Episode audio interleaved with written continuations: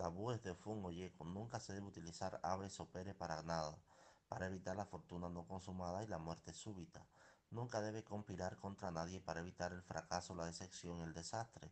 No debe vivir en la planta baja de cualquier casa o vivir en un bungalow para evitar la fortuna no consumada, los sueños no realizados y la decepción.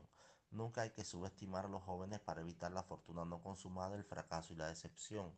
Nunca debe comer aves de corral, tanto de gallina y el gallo para evitar el problema del reumatismo. No debe llevar la carga pesada en la cabeza para evitar el problema de la cabeza. Posibles profesiones de fungo yeco y